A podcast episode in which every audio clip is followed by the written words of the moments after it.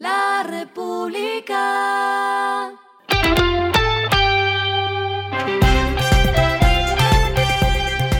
Al final de la jornada, esto es lo que debes saber sobre el comportamiento de los negocios, las finanzas y la economía. Las movidas de hoy fueron.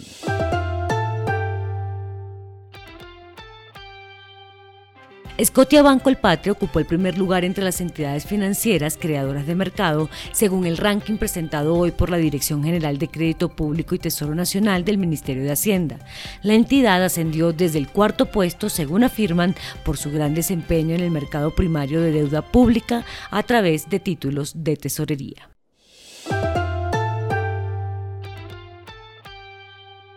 Tras varias denuncias que se recibieron el año pasado, la Supersociedades adelantará acciones tras la impugnación de la elección de la Junta Directiva de la Cámara de Comercio de Medellín que se realizó el 6 de diciembre, pues según la entidad hubo hechos que afectaron la confiabilidad del proceso.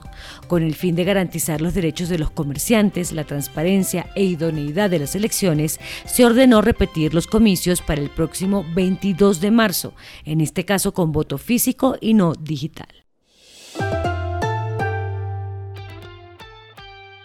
En el Colombia puso en funcionamiento la nueva subestación eléctrica Avenida Calle Primera del centro de Bogotá y sus líneas de conexión que busca mejorar la calidad del servicio de energía de más de 206 mil habitantes de esa zona de la capital y apalancar la primera línea del metro de la ciudad. Esta es la cuarta instalación de este tipo que la compañía pone en operación en el marco del Plan de Expansión Bogotá. Lo que está pasando con su dinero.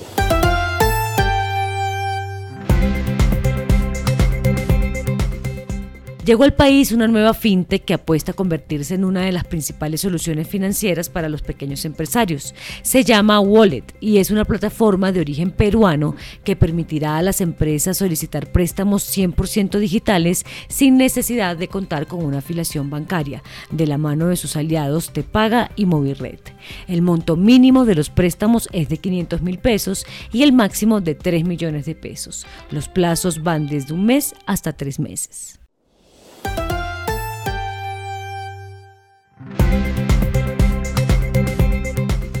Los indicadores que debe tener en cuenta. El dólar cerró en 4.818,62 pesos, subió 40,89 pesos. El euro cerró en 5.149,17 pesos, subió 41,78 pesos. El petróleo se cotizó en 79,25 dólares el barril. La carga de café se vende a 2.035.000 pesos y en la bolsa se cotiza a 2,34 dólares. Lo clave en el día.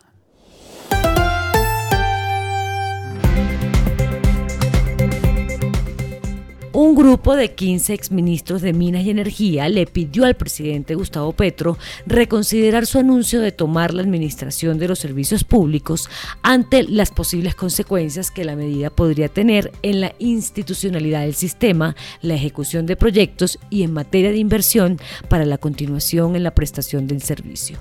Los exministros a los que se unieron dos exviceministros y ocho excomisionados de la CREC recordaron que el presidente ya tiene la facultad de intervenir la comisión sin la necesidad de tomar la administración de los servicios.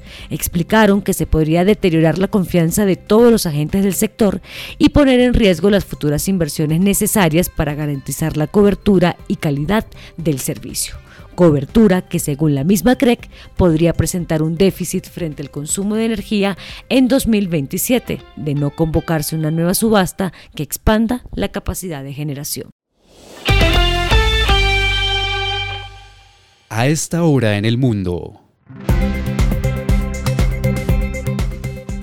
En medio de las tensiones de los objetos no identificados derribados por Estados Unidos, el secretario de Estado de Estados Unidos, Anthony Blinken, está reconsiderando reunirse a fines de esta semana con Wang Jing, el principal diplomático de China, en una conferencia de seguridad. Esto serían las primeras conversaciones cara a cara desde que el alboroto causado por un globo chino provocara un nuevo aumento de las tensiones. Blinken y Wang se reunirán en la conferencia de seguridad de Múnich que se realizará del 17 al 19 de febrero. Y el respiro económico tiene que ver con este dato. Según el Financial Times, los mejores MBA de 2023 son el de la escuela estadounidense Columbia Business School, escalando un puesto después de haber obtenido el segundo lugar en 2022. Le sigue la Escuela de Negocios INSET de Francia y Singapur, escalando también un lugar en el top frente al año pasado. Y cierra el podio el MBA de la Escuela Española IS Business School. En esta lista se tienen en cuenta diferentes factores como la remuneración económica, la investigación académica y la experiencia internacional. La República.